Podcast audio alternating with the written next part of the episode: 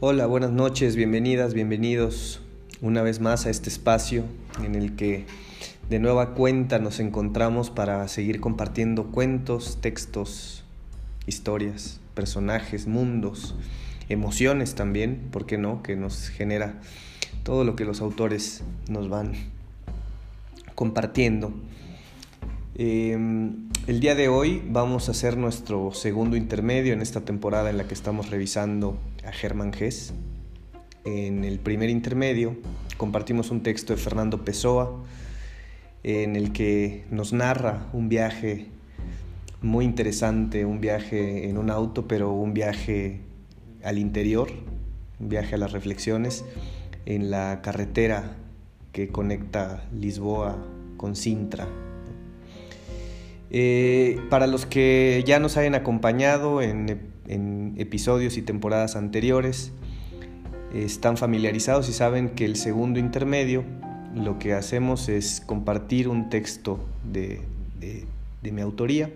Así que el día de hoy vamos a revisar un, un cuentito o un texto que se titula Acantilados y también tratamos de que entre intermedios haya un, hilo conductor, un, algo que los una, ¿no? un eslabón que los mantenga por ahí unidos y en este caso, por eso les comentaba que el, el de Fernando Pessoa tiene que ver con la carretera de Sintra y en este caso también ahí aparece en algún momento un, un caminante que va transitando eh, una carretera.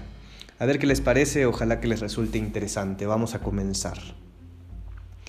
Había caminado horas junto a la ruta. Los vehículos me pasaban de largo por el costado izquierdo. Era una tarde nublada, por lo que el largo recorrido se hacía menos pesado, además de que el ambiente se sentía fresco, envuelto por el aroma de la brisa veraniega que se mezclaba con el olor a pino propio de esta región. Me encontraba en algún punto carretero que conecta a La Feliz, como se le conoce a Mar del Plata, con Punta Mogotes. Y sin ser premeditado, mi recorrido me llevó a los acantilados. Me encontré con una explanada verde estacionada junto a la carretera. Después de contemplar el paisaje por un momento, decidí descansar un rato sobre todo cuando caí en cuenta que mi cuerpo estaba agitado y fatigado por la larga caminata. Pude notar también que estaba jadeando, intentando con respiraciones profundas recuperar el aliento. Después de un rato, pude recobrarlo y puse la mochila a un costado. Me recosté en el pasto para contemplar el cielo azulado que se había despejado en los últimos minutos. Con el cuerpo ligero, descansando sobre la hierba, pude notar la transformación en mi cuerpo. Después del desasosiego, ahora me encontraba relajado. Me sentía liviano, y en ese estado pude observar algunas aves que volaban dibujando figuras en aquel lienzo azul recién descubierto. Miré con detalle a aquellos pájaros deslizándose de un lado a otro, como si fueran mágicos pinceles que van construyendo una pintura con sus trazos delicados pero firmes, guiados por una mano invisible.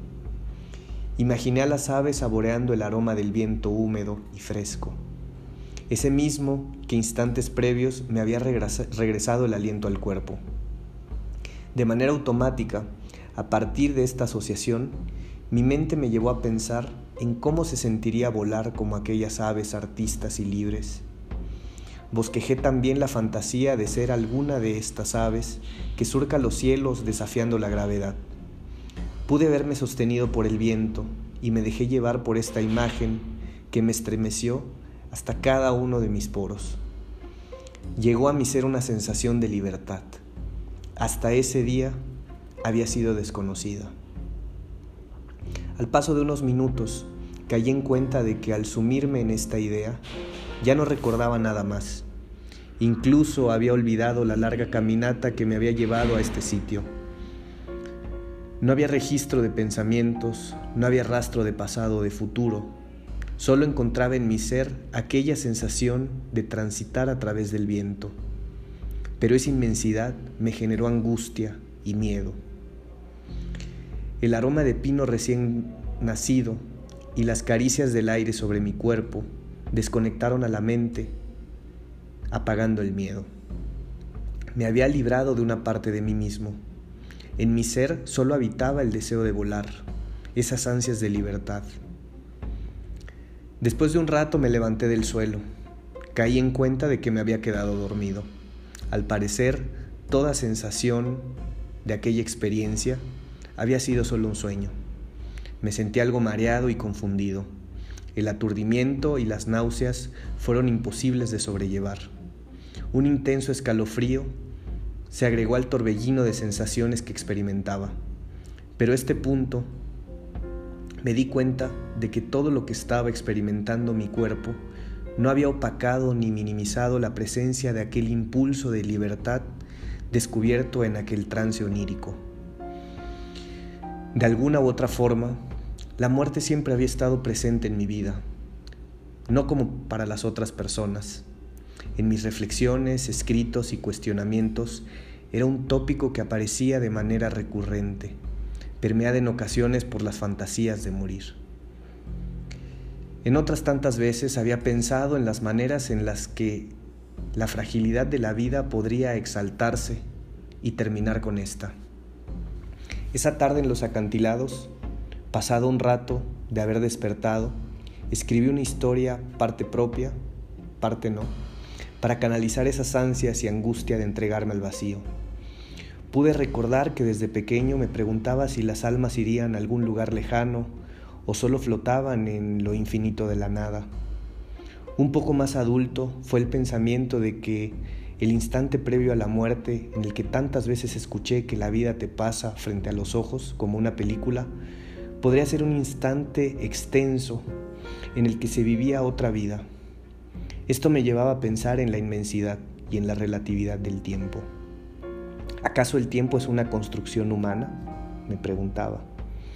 ¿O será un invento en el que se esconden todos los secretos? ¿Contendrá las respuestas de la existencia? de mi existencia, todo esto lo pensaba para mí mismo. El tiempo y sus misterios, esos segundos que tardaría la gravedad en depositar mi cuerpo en la parte baja de los riscos visto desde lo alto. Esta idea me cautivó y me llevó de vuelta a la sensación de libertad con la que escribí esta historia, y en ella depositaba tantos pensamientos. No me importaba la adrenalina previa el salto era un simple paso y el desenlace la consecuencia. En mis reflexiones descubría que quizá no habría conciencia ni registro de nada al contactar el fondo. Realmente lo que me seducía eran esos segundos en los que la fricción y el viento despeinarían mi cuerpo. Ese suspiro en el que el rocío del mar bañaría por última vez mi cuerpo vivo un momento que quizás escondía las emociones que no se experimentan en toda una vida. Con paso lento me acerqué a la orilla para observar el mar. Desde lo alto disfruté el sonido del agua golpeteando a ritmo constante las faldas de los acantilados. Aquel sonido hipnótico reprodujo en mis adentros las sensaciones que experimenté en aquel sueño. Sentí de nuevo ganas de volar. Quería saltar al precipicio y encontrar la libertad que instantes antes había saboreado. La fantasía del aire recorriendo mi rostro volvía a retumbar en cada resquicio de mi mente. Una taquicardia intensa se apoderó de mi pecho. Mientras sentía, saboreaba ese sobresalto y la emoción intensa que minaba mi cuerpo, una locura como un instinto que no se presenta ese instinto innato de supervivencia con el que se supone estamos dotados todos los humanos. Pensé en mi muerte. Nuevamente me imaginé cayendo al vacío, pero ahora sin remedio, sin poder flotar como lo hacían las aves, sin poder volver a comenzar. De nuevo el intenso frío se apoderó de mi espina dorsal.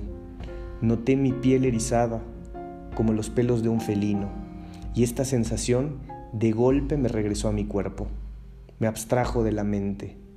Todo esto me permitió notar que la brisa fresca aún transitaba por mi rostro, mientras a la distancia el sol caía. Tantas emociones mezcladas con pensamientos me hicieron sentir confundido. Tantas sensaciones me impedían diferenciar entre lo que era un sueño y realidad, entre lo que era vida y era muerte. Di unos pasos hacia atrás como tomando impulso. Parecía que finalmente había decidido saltar para dejarme ir y entregarme a la sensación intensa de la vida. Por primera vez me tomaba en serio. Antes de dar el primer paso, vino a mí un cúmulo de imágenes. Pude ver en instantes separados cada paso del recorrido que me había traído hasta este punto. Me detuve después para dar un par de pasos laterales y me alejé del borde. Tomé del suelo la mochila que había dejado a mi lado. Un suspiro profundo llenó de aire mis pulmones. Con la entrada y la salida del aire, una especie de paz llegaba a mi cuerpo. Retomé el rumbo que llevaba junto a la ruta, ese camino hacia el encuentro conmigo mismo, hacia la libertad infinita de vivir un pedazo de vida a cada paso, entendiendo que la libertad había estado siempre ahí, en la utopía, en el horizonte, a la distancia de la decisión del primer paso a una vida propia. Fin. Bueno, ojalá que, les haya resultado interesante este texto. Con, mucho gusto lo, comparto en este espacio, que como ya saben en el, en el opening o en la apertura, eh, decimos que a eso nos reunimos, ¿no? Para compartir estos mundos que, que vamos generando con la imaginación, que vamos generando con los pensamientos, que vamos tejiendo con las emociones.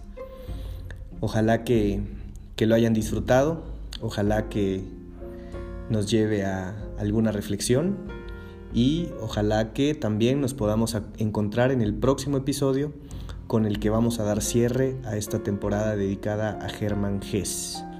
Les adelanto que será un texto muy interesante, muy bonito y ojalá que lo podamos compartir.